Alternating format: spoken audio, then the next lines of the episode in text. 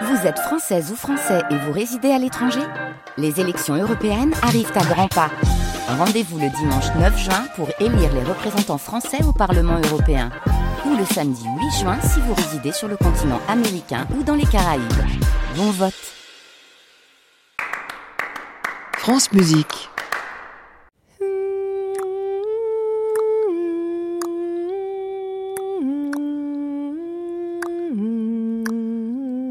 Musique non féminin.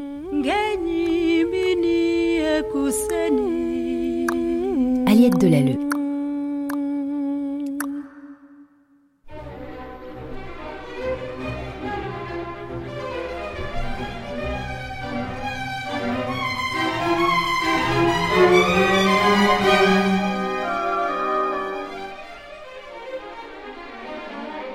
La symphonie de Madame Farinck a été chaleureusement applaudie par l'auditoire et par les musiciens de l'orchestre.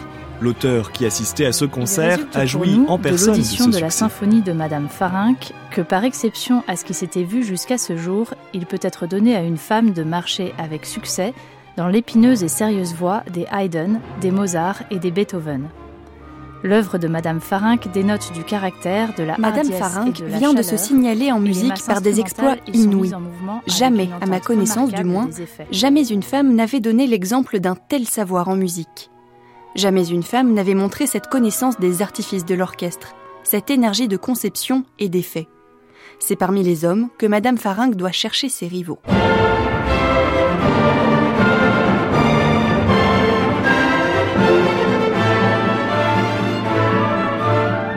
Madame Farinck, dont j'ai souvent eu l'occasion de signaler les compositions de génie, a il y a quelque temps terminé une seconde grande symphonie qu'elle a fait jouer dans un concert le 3 mai dernier. Le succès a été à nouveau très grand et les Français ne sont pas peu fiers d'avoir auprès de leur fameuse Georges Sand une musicienne qui ne lui cède en rien en qualité aussi conséquente que celle de cette consciencieuse musicienne. L'auteur de cette symphonie est, que nous sachions, la première française qui se soit faite une réputation dans la musique sérieuse. La symphonie en sol mineur de Madame Farinck est un ouvrage bien pensé, bien écrit. Le premier mouvement est d'une allure vive, animée et travaillée avec autant de méthode que de goût. L'adagio, du genre de ceux de Mozart, est d'un style noble, élevé, religieux et Nous gracieux tout reviendrons à la sur fois. cette œuvre d'art tout à la fois classique et de progrès, due à la plume de la docte musicienne, qui, dans la science des sons, tient comme habile professeur de piano et compositeur une place qu'aucune femme avant elle n'a remplie avec autant de distinction et d'éclat. comme il faut. Le final couronne dignement l'œuvre de l'estimable compositeur qui, sans pédanterie scolastique, montre, seul de son sexe dans l'Europe musicale, un véritable savoir uni à la grâce du goût. Et après trois symphonies jouées, applaudies et saluées par la critique à Paris ou à Bruxelles, que peut-on encore composer? En six ans à peine, de 1841 à 1847, Louise Farinck marque l'histoire de la musique. C'est dit dans les critiques, elle est l'une des rares femmes, ou plutôt la seule, à composer des symphonies. Alors que faire maintenant? Un opéra? Ce n'est pas évident pour elle qui déjà peine à inscrire ses œuvres pour orchestre dans la saison de la Société des concerts du Conservatoire. Et puis la musique vocale, ce n'est de toute façon pas son domaine préféré. Louise Farinck, ce qu'elle aime, ce sont les combinaisons entre les familles d'instruments. Écrire des symphonies a été une révélation. Elle veut continuer, mais comment le faire en pensant à la suite, quand elle ne sera plus là par exemple pour défendre sa musique Et si aucun orchestre ne veut plus jamais jouer ses symphonies qu'est-ce qui restera d'elle? Alors elle décide de voir plus petit. Et grâce à des grandes amitiés avec des instrumentistes de talent, la compositrice française écrit un honnête juste après ses trois symphonies. L'œuvre est créée dans les salons Erard à Paris avec un casting de haut rang. Joseph Joachim au violon, Adolphe Blanc à l'alto, Charles Lebouc au violoncelle, Achille Gouffet à la contrebasse. Et pour ce qui est des instruments avant, il y aura Louis Dorus à la flûte, les frères Verrou au hautbois et basson, Adolphe Leroy à la clarinette et Joseph Rousselet au corps.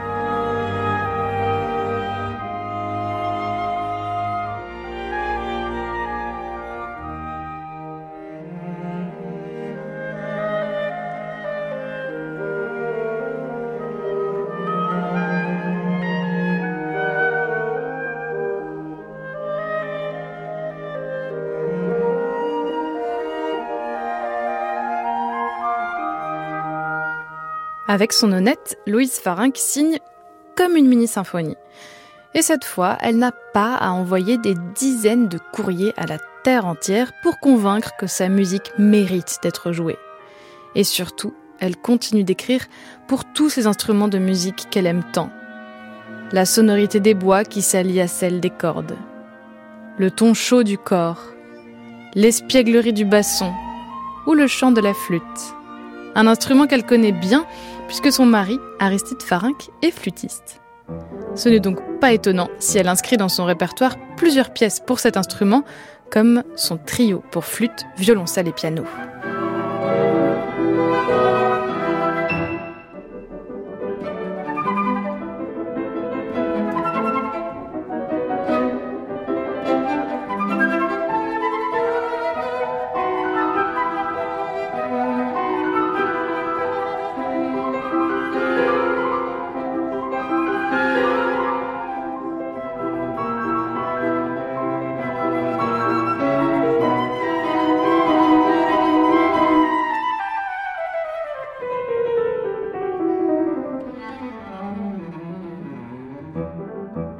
Revenir aux nonnettes, peut-être aussi qu'au fond d'elle, c'est une forme de revanche. Louise Farinck évolue à une époque où les femmes sont bien considérées quand elles sont épouses et mères. Point final. En musique, toutes celles qui prétendent à une carrière sont au mieux observées, jugées et scrutées de très près, au pire complètement freinées dans leur élan. Elle est à la meilleure place pour observer à quel point il est difficile de se faire un nom en tant que compositrice. D'ailleurs, à l'époque, on dit compositeur, même pour les femmes. Et c'est grâce au talent de Louise Farinck et à sa réputation que des premières voix s'élèvent pour que l'on emploie enfin le mot compositrice. Louise Farinck ne s'est jamais laissée faire. Elle se bat pour faire jouer ses œuvres et se bat aussi pour obtenir le même salaire que son collègue masculin au Conservatoire de Paris. En 1842, elle est nommée professeure de piano et gagne 200 francs de moins que son collègue Henri Hertz, qui est exactement à la même position. À force de lettres et de plaintes adressées à la direction de l'institution, la professeure obtient réparation huit ans après sa nomination dans la classe de piano réservée aux filles.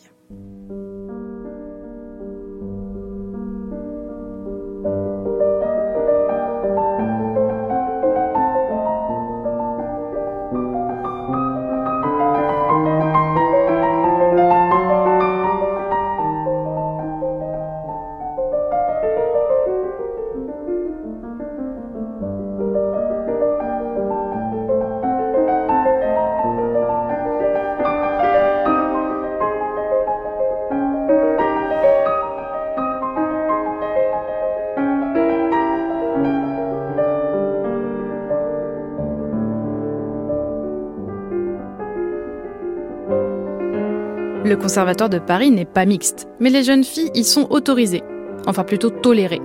Elles n'ont pas le droit de suivre de cours dans les classes d'instruments à vent, de composition ou d'instruments à cordes. On est au 19e siècle, une époque conservatrice et rétrograde pour les femmes. Il est jugé inconcevable pour les jeunes filles qui veulent apprendre la musique d'avoir un instrument trop près de son corps, d'écarter les jambes pour tenir un violoncelle ou pire, de mettre à la bouche un hautbois ou une clarinette. La revanche de Louise Farinck est donc toute trouvée. Elle écrit pour tous ces instruments que l'on éloigne des femmes. Elle les sublime, montre avec aisance la maîtrise parfaite qu'elle a acquise pour les faire dialoguer.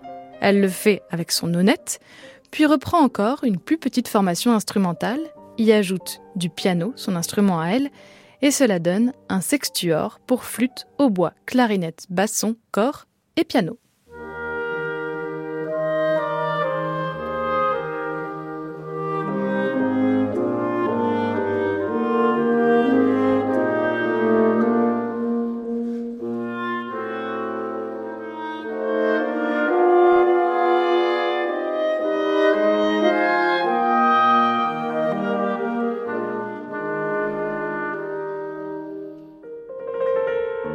Le sextoire de Madame Farinck est rempli d'idées poétiques et neuves qui appartiennent, sans aucune contestation possible, à l'auteur, et qu'elle a su enfermer dans le cadre gothique de la symphonie. Rien ne sent la recherche, la fatigue, l'hésitation dans ce beau tableau d'une touche à la fois légère et majestueuse. l'andante est d'un sentiment parfait. C'est un chant d'une douceur exquise que viennent progressivement animer d'ingénieux développements. La péroraison a fait éclater dans la salle les plus chaleureux applaudissements. Nos compliments à Madame Farinck pour cette belle œuvre qui pourrait être signée par les plus grands maîtres. Adolphe Giacomelli dans la France musicale.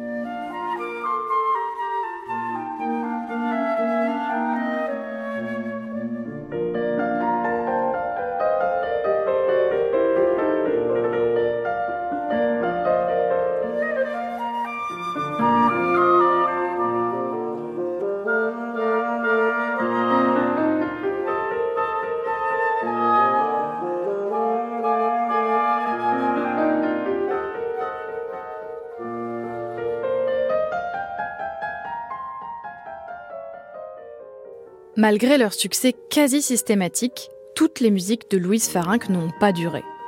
Aucune en fait. Il ne suffit pas d'être applaudi, considéré et cité dans les journaux pour avoir une place garantie dans le panthéon des grands compositeurs. Surtout quand on est une femme. Et même si les critiques relevées dans le livre de Florence Launay, Les compositrices en France au XIXe siècle, semblent unanimes pour souligner le caractère exceptionnel, extraordinaire de cette musicienne.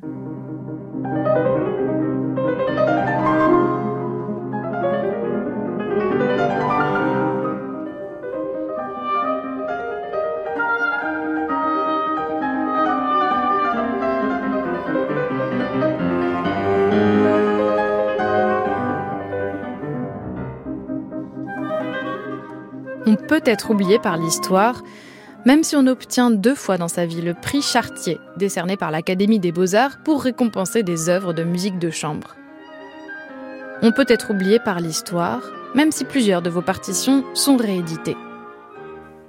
On peut être oublié par l'histoire, même si votre nom figure dans de nombreux dictionnaires et livres sur la musique, aux côtés de grands noms de la musique française que l'on n'a pas oubliés. Même si en France, votre œuvre fait un lien parfait entre des compositeurs comme Mozart et Haydn et les premiers compositeurs romantiques comme Beethoven. Même si votre statut de professeur au Conservatoire de Paris témoigne d'une reconnaissance sérieuse et d'une confiance accordée en vos talents de pianiste et de pédagogue.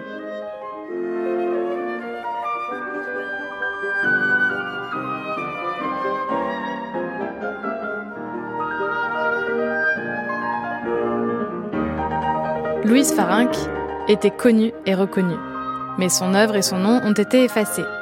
Pas d'un coup de baguette magique. L'effacement prend du temps et se glisse dans des détails. Un nom qui disparaît des dictionnaires, des musiques de moins en moins jouées, et des partitions qui se perdent au fond des bibliothèques, jusqu'au silence le plus total.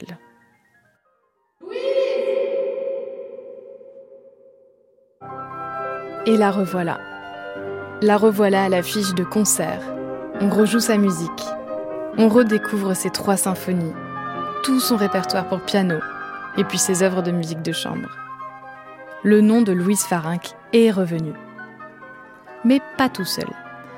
Il a fallu que des spécialistes prennent le temps de fouiller dans les archives pour retrouver les récits, les critiques et les partitions que des artistes s'intéressent à cet inconnu et acceptent de jouer des musiques qui dorment depuis plus d'un siècle. Au début dans des petites salles et des festivals. Et puis petit à petit, c'est un orchestre qui prend le pari de faire entendre une symphonie. Un autre décide de l'enregistrer, les médias racontent son destin, et voilà, le nom de Louise Farinck est de nouveau inscrit dans l'histoire de la musique classique.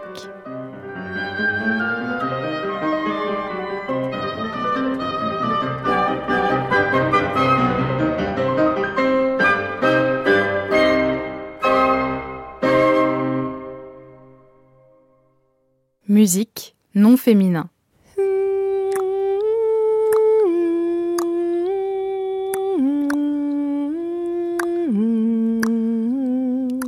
Avec la voix de Nicolas Siméa.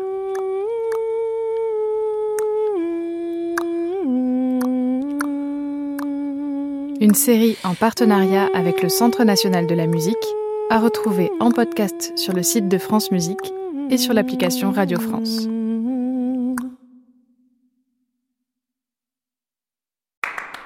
Réécouter sur francemusique.fr.